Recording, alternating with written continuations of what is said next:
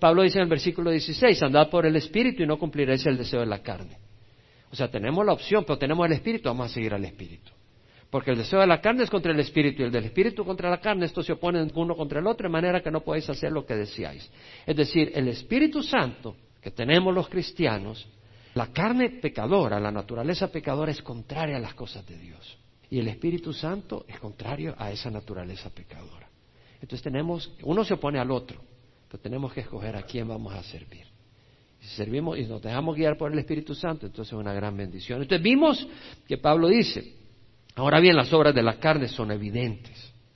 Y ahí empezamos la semana pasada, las cuales son inmoralidad, impureza, sensualidad, idolatría, hechicería, enemistades, pleitos, celos, enojos, rivalidades, disensiones, sectarismos, envidias, borracheras, orgías y cosas semejantes contra las cuales os advierto, como lo he dicho antes, que los que practican tales cosas no heredarán el reino de Dios. Es cosa seria. El Señor dice, los que practican tales cosas no heredarán el reino de Dios. ¿Sabe a quién le está escribiendo Pablo? A las iglesias de Galacia, a las iglesias de los Gálatas. No le está escribiendo a no creyentes, le está escribiendo a las iglesias de los Gálatas. Y lo que pasa es que en la iglesia hay una mezcla. Hay personas que conocen al Señor y hay personas que realmente están viniendo a la iglesia, pues están viviendo una fe que no es verdadera en su corazón. Y como resultado están viviendo en pecado. Están viviendo en fornicación o están viviendo en una vida vacía, practicando cosas que tal vez el mundo acepta, pero que Dios rechaza y que aquí las hemos leído. Si tú estás practicando alguna de esas cosas, yo tengo la obligación en el amor de Dios a decirte, reflexiona. Porque si tú estás practicando estas cosas, no vas a heredar el reino de Dios. ¿Sabes lo que quiere decir eso? Que te vas a ir al infierno. Y en el infierno no te puedes salir de ahí. Es toda una eternidad separado de Dios. Y realmente creo que muy poco hablamos del infierno. Pero es necesario reconocer eso. El infierno es real. Yo no quiero que nadie de nosotros se quede en el infierno un día. Sería triste, ¿no crees? ¿Pudiérate pensar que hubiera aquí alguno que no llegara al cielo? Sería triste pensar que toda la eternidad esa persona va a estar atrapada, separada de Dios. Dios es lo que más necesitamos. Ninguna relación suple lo que solo Dios puede suplir. Y lo más interesante es de que cuando vayamos a la presencia de Dios vamos a tener toda la presencia de Él con nosotros. Pero el infierno va a ser estar separado de lo que más necesitas toda la eternidad. Imagínate que lo que más necesitas ahorita es comida. Pues tienes una desesperación por la comida. Pero imagínate que Dios es lo que más necesitamos y estar separado toda la eternidad de la luz de Dios va a ser un infierno terrible. Es serio y tenemos que tomarlo en serio. Estudiamos algunos de los elementos la vez pasada, inmoralidad, impureza, sensualidad, idolatría, hechicería.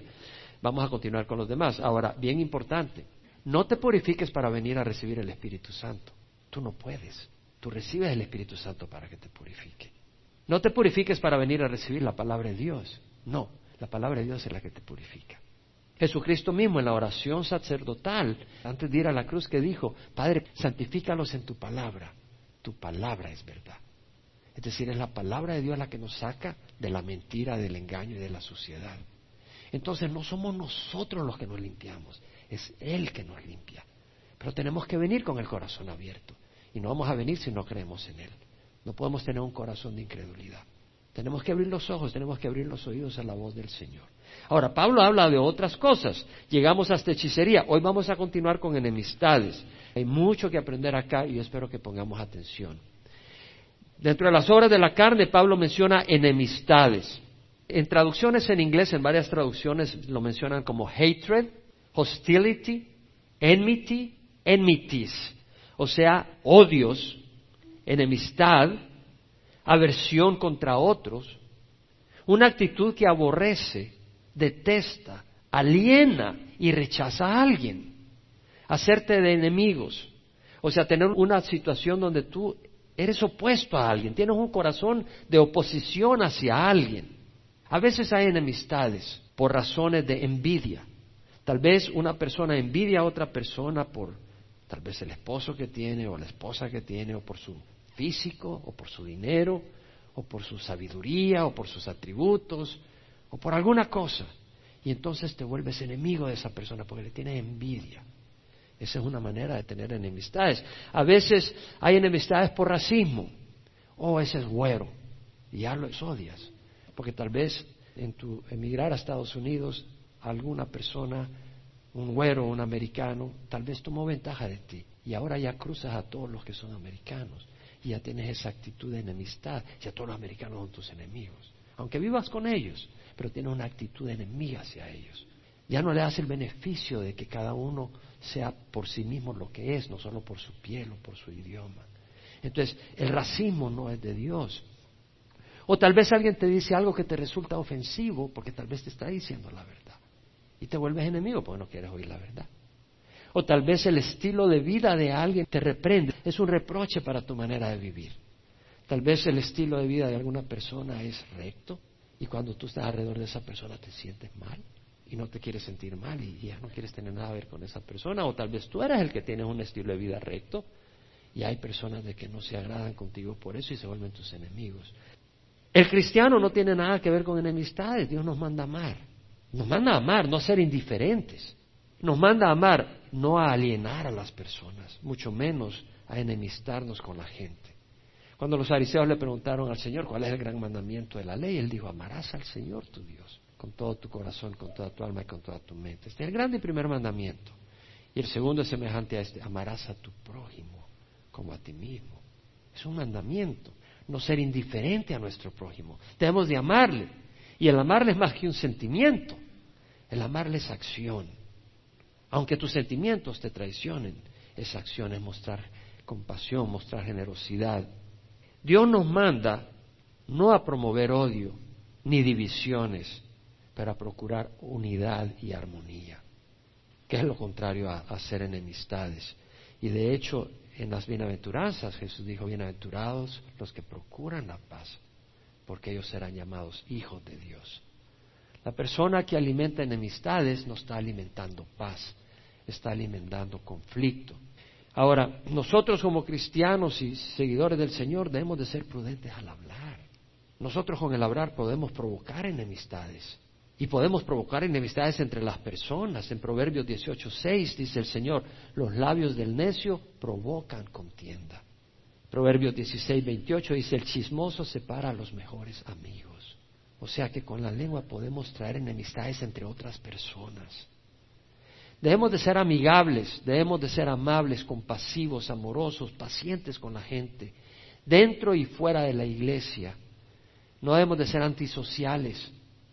Hola, ¿cómo estás? Yo no hablo contigo. No podemos tener esa actitud. Debemos de ser amables, no provocar enemistades, haciéndonos enemigos todo el tiempo. De lo único que debemos de ser enemigos es del pecado. Pablo dijo, el amor sea sin hipocresía, aborreciendo lo malo y aplicándoos a lo bueno. Y nunca debemos de ser enemigos de la corrección. En Proverbios 19:20 dice la palabra, escucha el consejo y acepta la corrección para que seas sabio el resto de tus días. Por supuesto, como dice Efesios, hablando la verdad en amor. Hay un dicho en El Salvador, no sé si en otras partes, dice, yo no soy monedita de oro para caerle bien a todos. Y tiene su verdad, y más en el Evangelio. Porque Jesucristo mismo dijo, estos mando que os améis los unos a los otros. Si el mundo os odia, sabéis que me ha odiado a mí antes que a vosotros. Si fueras del mundo, el mundo amaría lo suyo. Pero porque no sois del mundo, sino que yo os he escogido entre el mundo. Por eso el mundo os odia. Acordaos la palabra que os dije. Un siervo no está arriba de su Señor. No es mayor que su Señor. Si me persiguieron a mí, os perseguirán a vosotros. Entonces sí, el mundo al cristiano que está entregado al Señor. El mundo, cuando estoy hablando del mundo no quiere decir todo el mundo, pero muchas personas se van a oponer a ti. Y tal vez no van a saber por qué, pero es porque tu espíritu está alineado y guiado por el Espíritu Santo que se opone a la naturaleza pecadora de otros. Y te vuelves enemigo, no porque tú lo busques, sino porque ellos son enemigos de la luz. Pero el cristiano no debe estar en enemistades, no debe estar buscando enemistades. Pleitos, la palabra en distintas traducciones en inglés dice contentions, discord, quarreling, strife. La palabra quiere decir desacuerdos con enojos. No siempre puede estar de acuerdo con todo el mundo, pero aquí está hablando de desacuerdos con ira, pleitos, conflicto amargo, luchas. Y la palabra quiere decir eso, argumentaciones persistentes y alteradas, contiendas, querellas, riñas. El cristiano no debe de identificarse por eso. Y nos da buenas advertencias la palabra de Dios. Dice, el hombre arrogante suscita rencillas. Proverbio 28, 25. ¿Por qué suscita rencillas? Porque la persona arrogante se pone por encima de todo. Todo tiene que girar alrededor tuyo. Y cuando tú tienes esa actitud, tú estás violando tarde o temprano los derechos de otro y provoca rencillas. El hombre arrogante suscita rencillas. Proverbio 26, 20 dice, por falta de leña se apaga el fuego y donde no hay chismoso se calma la contienda. A veces hay un pleito y tú vienes ahí y andas chismoseando y añadiéndole fuego al problema. Y dice, no, no debe ser así. Proverbios 17, 14 dice, el comienzo de la contienda es como el soltar de las aguas. Deja la riña antes de que empiece. A veces ves que se está armando un conflicto. No corras al pleito. Trata de evitar ese pleito. No lo alimentes. Porque una vez se desata el fuego, es un serio problema. Y en la casa puede ocurrir eso, ¿no? Proverbio 21.9 dice, mejor es vivir en un rincón del terrado que en una casa con mujer rencillosa. Mejor vivir en el techo, en una esquina, que con una mujer que no para de pelear. Mejor es habitar en tierra desierta que con una mujer rencillosa y molesta. Y Proverbio 26, 17 dice, como el que toma un perro por las orejas, así el que se para y se entremete en una contienda que no es suya. Imagínate, pasa un Doberman y lo agarras de la orejita. Es lo mismo. Si ves un pleito, no te metas. O sea, no nos metamos en pleitos donde no nos invitan. A menos que tú vayas como siervo al Señor a traer paz. Esa es otra historia. Pero para meter pleito y tomar lado, no creo que es así la cosa. Entonces, obras de la carne, enemistades, pleitos, celos. la palabra acá es jealousies o jealousy, celos. Pero la palabra celos, celos en el griego, puede significar celo, un fuego por algo, un celo por las cosas de Dios, pero también puede significar envidia. Y de hecho, en muchas ocasiones en la King James Version se traduce envidia pero también se traduce en una ocasión y es en esta jealousy, celos. Entonces, aquí cuando Pablo habla de celos puede referirse a celos enfermizos. Por ejemplo, el hombre que no deja que su mujer ni mire las flores. ¿A quién estás mirando? Eres una adúltera. Y la pobre mujer está mirando las florecitas. Hay hombres súper celosos. No dejan que la mujer ni voltee a ver al gato. Estás pensando. O sea, una mente enfermiza. O la mujer le puede hacer eso al hombre. No, te fuiste a trabajar. ¿Y por qué te fuiste a trabajar? Bueno, te tengo que alimentar. No, pero es que ahí hay mujeres. Pues tiene que haber mujeres. ¿Qué quieres que haga? O sea, celos tremendos.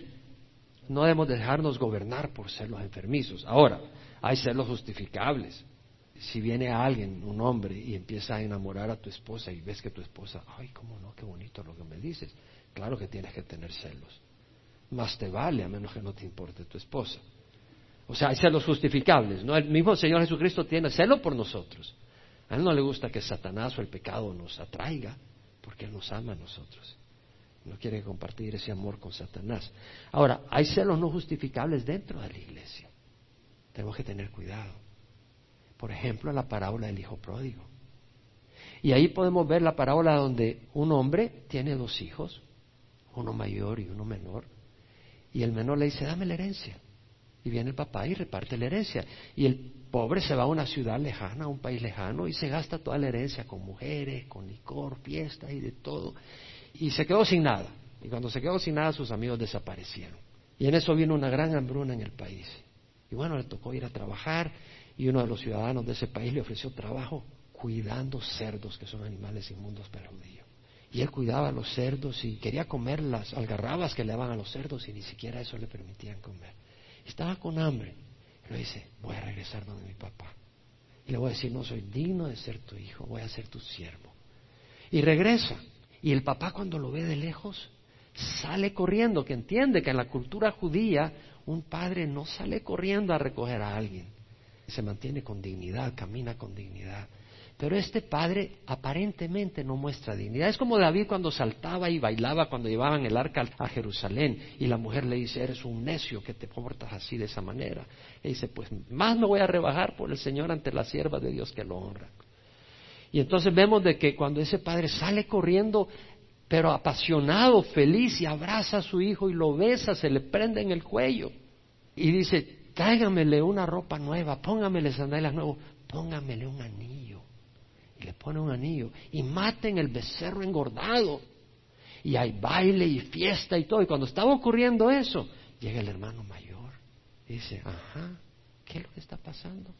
¿Cómo es que lo tratan a él así? Y en Lucas podemos ver los celos de ese hermano mayor, que en vez de alegrarse que el hijo pródigo había regresado, empieza a tener envidias y a reclamar al papá porque él había mostrado ese amor al hijo pródigo. Y vemos que llamando a uno de los criados le preguntó qué era todo aquello. Y él le dijo, en versículo 27, le dijo, tu hermano ha venido y tu padre ha matado el becerro engordado porque lo ha recibido sano y salvo. Y él se enojó y no quería entrar. Y le dijo al padre, por tantos años te he servido y nunca he desobedecido ninguna orden. Nunca me has dado un cabrito para regocijarme con mis amigos. Pero cuando vino este hijo tuyo que ha consumido tus bienes con rameras, mataste para él becerro engordado. Y él le dijo, hijo mío, tú siempre has estado conmigo y todo lo mío es tuyo. Entonces tenemos que tener cuidado en nuestro corazón de los celos. Tenemos el caso de las 99 ovejas, el hombre que tenía 100 ovejas. Y una oveja se le pierde y deja las 99. Y va a buscar la oveja perdida. Y cuando la encuentra, se llena de gozo y la pone sobre su hombro. La lleva acariciándola con un cariño y va feliz y le dice a los demás, mira, encontré mi oveja perdida. Y los amigos se regocijaron con él. Ahora, por supuesto, algunas de las 99 dirían, oye, nos dejaste solo, nos abandonaste. ¿Cómo fuiste a hacer eso? Pero él sabía que había cuidado a las 99 por mucho tiempo. Y las 99 estaban seguras. Entonces tenemos que tener cuidado de los celos dentro de la iglesia. Vamos a continuar con el concepto de que celos puede significar envidia. Porque celos puede significar envidia hacia otra persona por lo que tiene. Pero si tú ves que alguien tiene algo y tú lo deseas, pídeselo al Señor. Y si no te lo da es porque no te conviene. No hay nada bueno que el Señor le deja de dar a los que temen su nombre.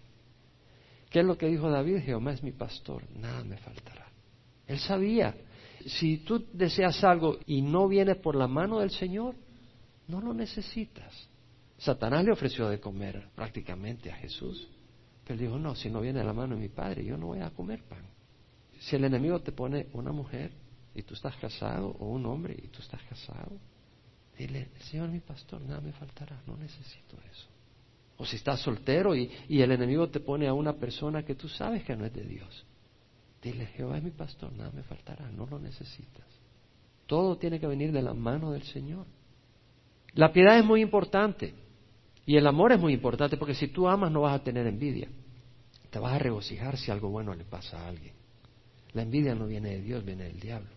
Y es muy importante el contentamiento. Y voy a hablar un poco más de eso cuando hablemos de la envidia, pero en 1 Timoteo 6, Pablo dice, la piedad en efecto es un medio de gran ganancia cuando va acompañada de contentamiento, porque nada hemos traído al mundo y nada podemos sacar de él. Y si tenemos que comer y con qué cubrirnos, con eso estaremos contentos. Pablo dice, el amor al dinero es la raíz de todos los males, por el cual codiciándolos algunos se extraviaron de la fe y se torturaron con muchos dolores. Si necesitas algo, si deseas algo, piénselo al Señor. Si no te lo da ahora, Dios tiene un plan mejor. Enojos, vamos a hablar de los enojos, Gálatas 5. Vemos que enemistades, pleitos, celos, enojos. Bueno, la palabra acá, en varias traducciones en inglés, se lo voy a mencionar, wrath, outbursts of wrath, outbursts of anger, fits of rage, fits of anger. O sea, explosiones de ira, ira, explosiones de enojo, momentos de furia, momentos de enojo. La palabra thumos en el griego quiere decir un fuego como algo que sube en ebullición y luego se apaga, algo como que de repente revientas y luego te calmas. Son momentos de enojo fuera de control. Bueno, la ira mundana no es buena.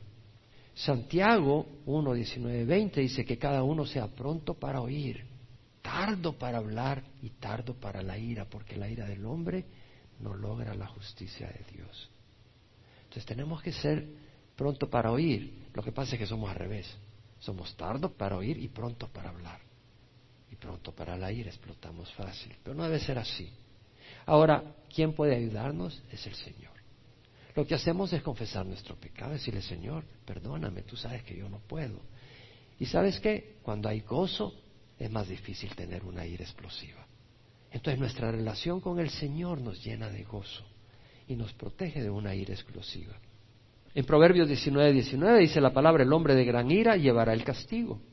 O sea, la persona iracunda va a recibir castigo. Proverbios 29, 11 dice, el necio da rienda suelta a su ira, pero el sabio la reprime. ¿Qué quiere decir? De que podemos tener las emociones de enojo, pero si tenemos el Espíritu Santo debemos de calmar y no responder con nuestro enojo. Por eso tenemos el Espíritu Santo. Las emociones no tienen que enseñorearse de nosotros. Amén. Amén. Proverbios 14, 29 dice, lento para la ira tiene gran prudencia, pero el que es irascible ensalza la necedad. Es decir, si tú no eres lento para la ira, haces tonterías, haces necedad. Proverbios 16, 32 dice, mejor es el lento para la ira que el poderoso, y el que domina su espíritu que el que toma una ciudad. A veces es más fácil conquistar una ciudad que conquistar tu enojo, ¿cierto o no? Pero solo el Espíritu nos puede dar ese poder. ¿Qué dijo el Señor? Recibiréis poder cuando el Espíritu Santo descienda sobre vosotros y seréis mis testigos en Jerusalén, Judea y Samaria hasta los extremos del mundo. Ese es el poder que necesita ver el mundo. Que nos hayan visto a nosotros como personas que no podemos controlar la ira, a personas que estamos llenos del gozo del Señor y que no somos controlados por la ira. ¿No creen que ese es un gran testimonio? La discreción del hombre lo hace lenta para la ira y su gloria es pasar por alto una ofensa. O sea que debemos de saber no responder con ira, sino pasar por alto una ofensa. Eso es lo que nos enseña la palabra. Por eso tenemos que leer la palabra, porque la palabra nos alimenta, nos guía, nos ayuda. Efesios 4:26 dice, airaos pero no pequéis, y no se ponga el sol sobre vuestro enojo. Airaos pero no pequéis. ¿Qué quiere decir? Que hay momentos donde te puedes airar, te puedes enojar, con justificación. Y ya voy a dar ejemplos. Ahora, lo que el Señor está diciendo, no dejes que la ira, si no es justificable, no te enojes, no es justificable, pero si es justificable, ten cuidado, porque no puedes dejar de que eso se salga fuera de control. Hay enojo que es apropiado, hay ocasiones donde el enojo es justificable. Si alguien viola a una niña, tiene que haber un enojo en tu corazón y no ser indiferente. El enojo justificable nunca es por razones egoístas. No es porque te dijeron eres feo, narizón y pelón. No por eso te enojas. Si te enojas por eso, eso ya no es un enojo justificable. Pero un enojo justificable es cuando tiene que ver con otros. Y tú vienes como alguien preocupado por esa otra persona. Y Jesús mostró enojo justificable muchas veces. Primero en Hechos 8, 14 al 23. Este es el caso cuando Felipe Después de la persecución que se desató cuando mataron a Esteban, y Felipe fue a Samaria y hubo una gran conversión de gente, mucha gente se estaba convirtiendo. Había una persona que hacía magia y decía que él era el gran poder de Dios, se llamaba Felipe el mago. Y recibieron al Señor muchas personas en Samaria, pero no habían recibido el Espíritu Santo. Fueron bautizados, pero no habían recibido el Espíritu Santo. Entonces llamaron a Pedro y a Juan y Pedro y Juan llegaron a Samaria y le imponían las manos a la gente. Y al imponerle las manos recibían el Espíritu Santo. Entonces Simón el mago se le acercó a Pedro y le dice, dame ese poder, te lo compro. Y mira cómo le contestó Pedro, para que veas que hay espacio para la ira santa. Le dijo, que tu plata perezca contigo, porque pensaste que podías obtener el don de Dios con dinero no tienes parte ni suerte en este asunto porque tu corazón no es recto delante de Dios. O sea, lo que vemos es de que Pedro acá se enojó no porque odiaba a Felipe, pero porque se dio cuenta que él estaba negociando con el Evangelio, con dinero. Y esa es una perversión. Ya me imagino lo que le diría Pedro a muchos pastores hoy en muchas iglesias, que tu plata perezca contigo. Hay personas que dicen, manda tu dinero y Dios te va a sanar. No, ellos mismos están vendiendo supuestamente los dones de Dios para ellos tener ese dinero. Pedro les diría que tu plata perezca contigo. Y hay un enojo santo. Hay un enojo santo ante esas cosas. Ahora tenemos otro caso donde Pablo en su primer viaje misionero de Seleucia va a Chipre y entonces está primero en el extremo oriental de Chipre y después se va a Pafos, al extremo occidental, y ahí encuentra al procónsul Paulo Sergio, o Sergio Paulos. Y este hombre está escuchando la palabra de Dios y está interesado, pero hay otro hombre ahí que se llama Elimas, o el mago, le llamaban el mago. Y este hombre decía hablar de parte de Dios. Y se le opuso a Pablo. Pablo le estaba declarando a este cónsul, procónsul, y lo tenemos en Hechos 13. Sergio Pablo se llama el procónsul, está declarando la palabra y Elimas, el, el mago, se le oponía tratando de desviar la fe al procónsul. Y Saulo, llamado Pablo, lleno del Espíritu Santo, fijando la mirada en él, dijo, tú, hijo del diablo, estás lleno de todo engaño y fraude, enemigo de toda justicia, ¿no cesarás de torcer los caminos rectos del Señor? He aquí la mano del Señor está sobre ti, te quedarás ciego y no verás el sol por algún tiempo. Al instante niebla y oscuridad cayeron sobre él e iba buscando quien lo guiara de la mano. Entonces vemos otro caso de la ira santa. ¿En qué situación? En que un hombre estaba oponiéndose para que otros conocieran el Evangelio. Y provocó una ira santa. Provoca una ira santa cuando alguien se entromete y trata de impedir el Evangelio y decir que viene en el nombre de Dios. Tenemos otro caso de ira santa por medio de Jesucristo mismo. Jesucristo estaba diciéndole a sus apóstoles que él tenía que sufrir en manos de los fariseos, de los escribas, de los principales, de los ancianos, y que iba a morir, lo iban a poner a muerte, el tercer día iba a resucitar. Y Pedro le dice, jamás ocurra eso, Señor, no lo permitiremos. ¿Y qué le dice el Señor? Apártate de mí, Satanás, porque no tienes en mente las cosas de Dios, sino de los hombres. Porque le dijo, tú me eres piedra de tropiezo. Entonces, Jesús respondió fuertemente con uno de los suyos, pero porque esa persona mala que iba a ser un gran siervo de Dios, en ese momento estaba siendo influenciado por el diablo. Y el Señor lo quiso apartar, quiso cortar esa actitud de entradita. Entonces, hay lugar aún dentro de la misma iglesia a dar corrección aún a las personas que son muy amadas, por si Satanás empieza a meter con actitudes que no son sanas. Y hay que hacerlo. El Señor lo hizo. Tenemos otra actitud, una actitud de hipocresía que provocó enojo en el Señor. Y es una ira santa. ¿Cuál fue esa situación cuando el Señor sana a una mujer encorvada un día de reposo? La mujer tenía 18 años de estar encorvada, no podía ni levantar la cabeza. Y viene y cuando la ve, la llama y la sana y se le tiran encima. Está en Lucas 13, donde leemos el oficial de la sinagoga, indignado, tenía indignación contra Jesús, porque Jesús había hecho algo bueno, había mostrado compasión y amor. Estaban indignados contra Jesús, está violando la ley. Indignados contra Jesús porque había sanado en el día de reposo, reaccionó diciendo a la multitud, hay seis días en los cuales se debe trabajar. Venid pues en esos días y sed sanados y no en día de reposo. ¿Sabes qué le respondió Jesús? Hipócritas. ¿No desata cada uno de vosotros su buey o su asno del pesebre en día de reposo y lo lleva a beber? Y esta que es hija de Abraham, a la que Satanás ha tenido atada durante 18 largos años, ¿no debería ser libertad esta ligadura en día de reposo? Y lo que vemos es que esta gente, en vez de regocijarse que esta mujer había sido atada por Satanás tantos años y ahora había sido libre, estaban hallando culpa en Jesús. Y lo mismo hicieron cuando el Señor mostró compasión a una prostituta, a una mujer del mundo, que llegó a Jesús y le derramó su perfume y le besó los pies, etcétera. Le dijeron, debería saber qué clase de mujer es ella.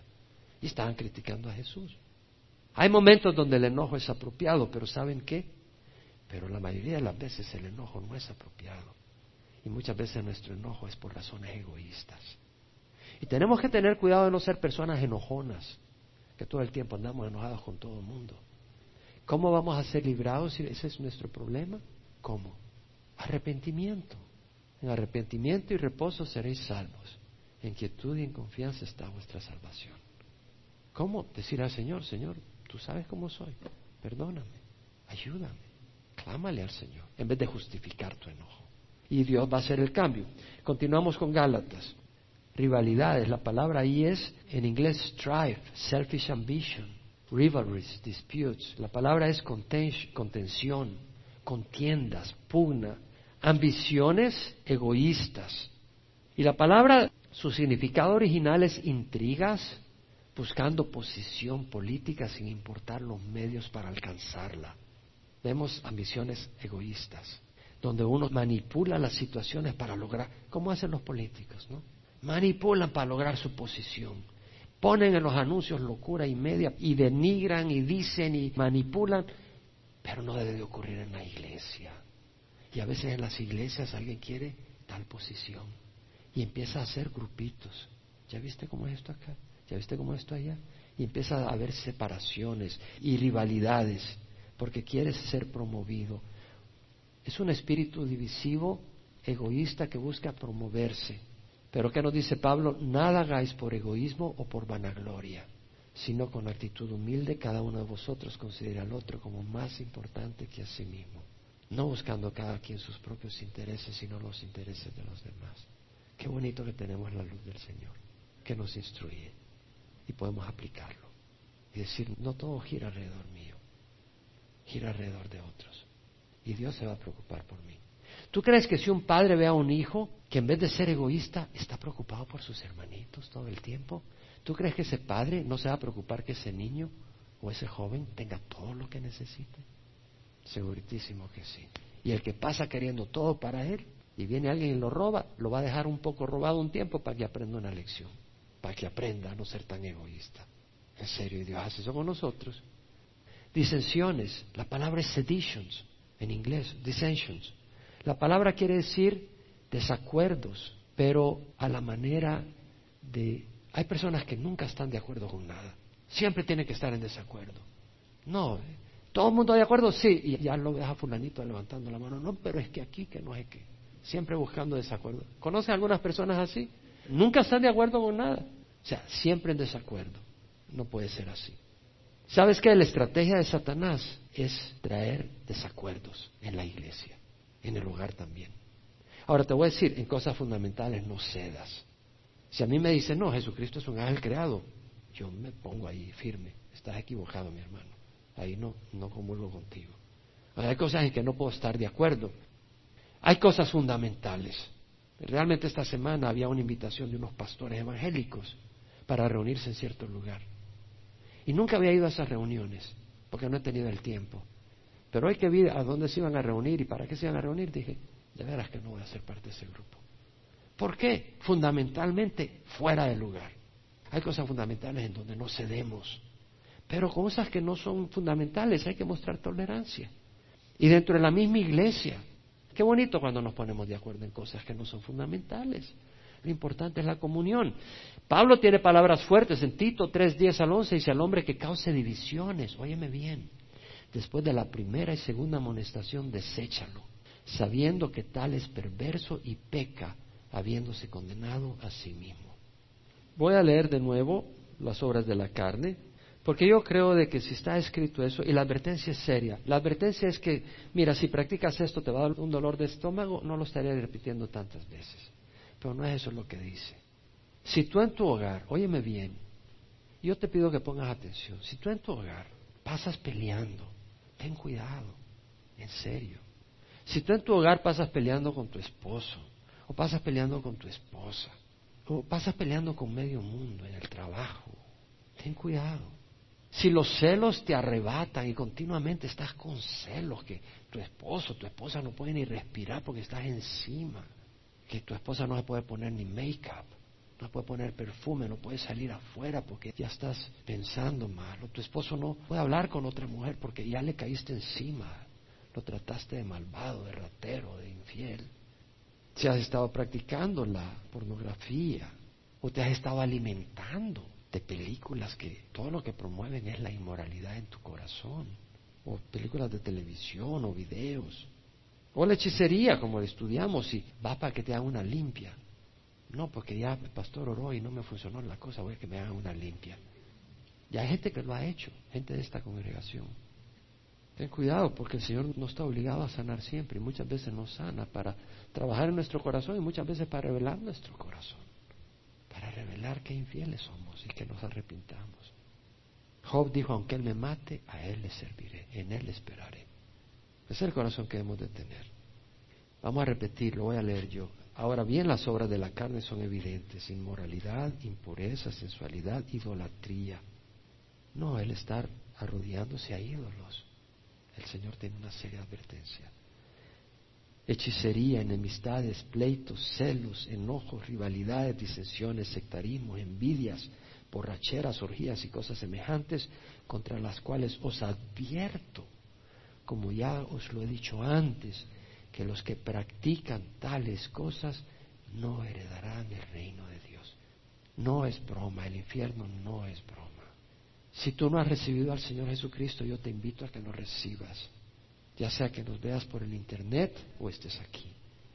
Ora para recibir a Cristo. Y si has estado caminando en pecado y has estado practicando alguna de estas cosas, pídele al Señor perdón. Vamos a hacer esa oración después. Ahora los que quieren recibir a Cristo. Padre Santo, te ruego perdón por mis pecados. Hoy recibo a Jesucristo como Señor de mi vida y mi Salvador. Pongo mi fe en ti, Señor Jesús. Tu sacrificio en la cruz pagó por mis pecados. Tu sangre es preciosa, me limpia de toda iniquidad. Hoy te recibo como Señor de mi vida, guía mis pasos. Dame tu Espíritu Santo para desear y hacer lo que a ti te agrada y rechazar lo que te ofende. Te recibo como mi Señor y mi Salvador. En nombre de Jesús. Amén. Si has orado esa oración de corazón, el Señor ha entrado en tu vida.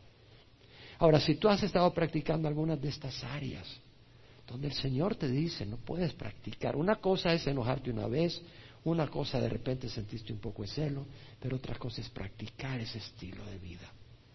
Si tú tienes un estilo de vida que es caracterizado por estas cosas, pídele perdón al Señor ahí donde estás. Y dile, Señor, perdóname.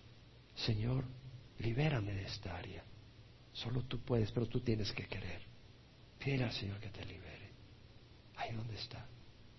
Pídele al Señor, pero tienes que quererlo. Muchas veces estamos muy felices con nuestro pecado. No, a mí me encanta enojarme, o a mí me encanta emborracharme, o a mí me encanta andar chismoseando y de eso nadie me quita de eso. Bueno, te vas a ir al infierno chismoseando. Te vas a ir al infierno enojado. Te vas a ir al infierno emborrachándote. No es broma. Ahí donde estás, pide perdón al Señor. Padre, te damos gracias porque tú nos das tu palabra y Señor nos has hecho libres en Cristo Jesús. Libres, Señor. La ley no se aplica a nosotros. Somos perdonados por tu sangre. Y como el este se aleja del occidente, así alejaste de nosotros nuestras transgresiones.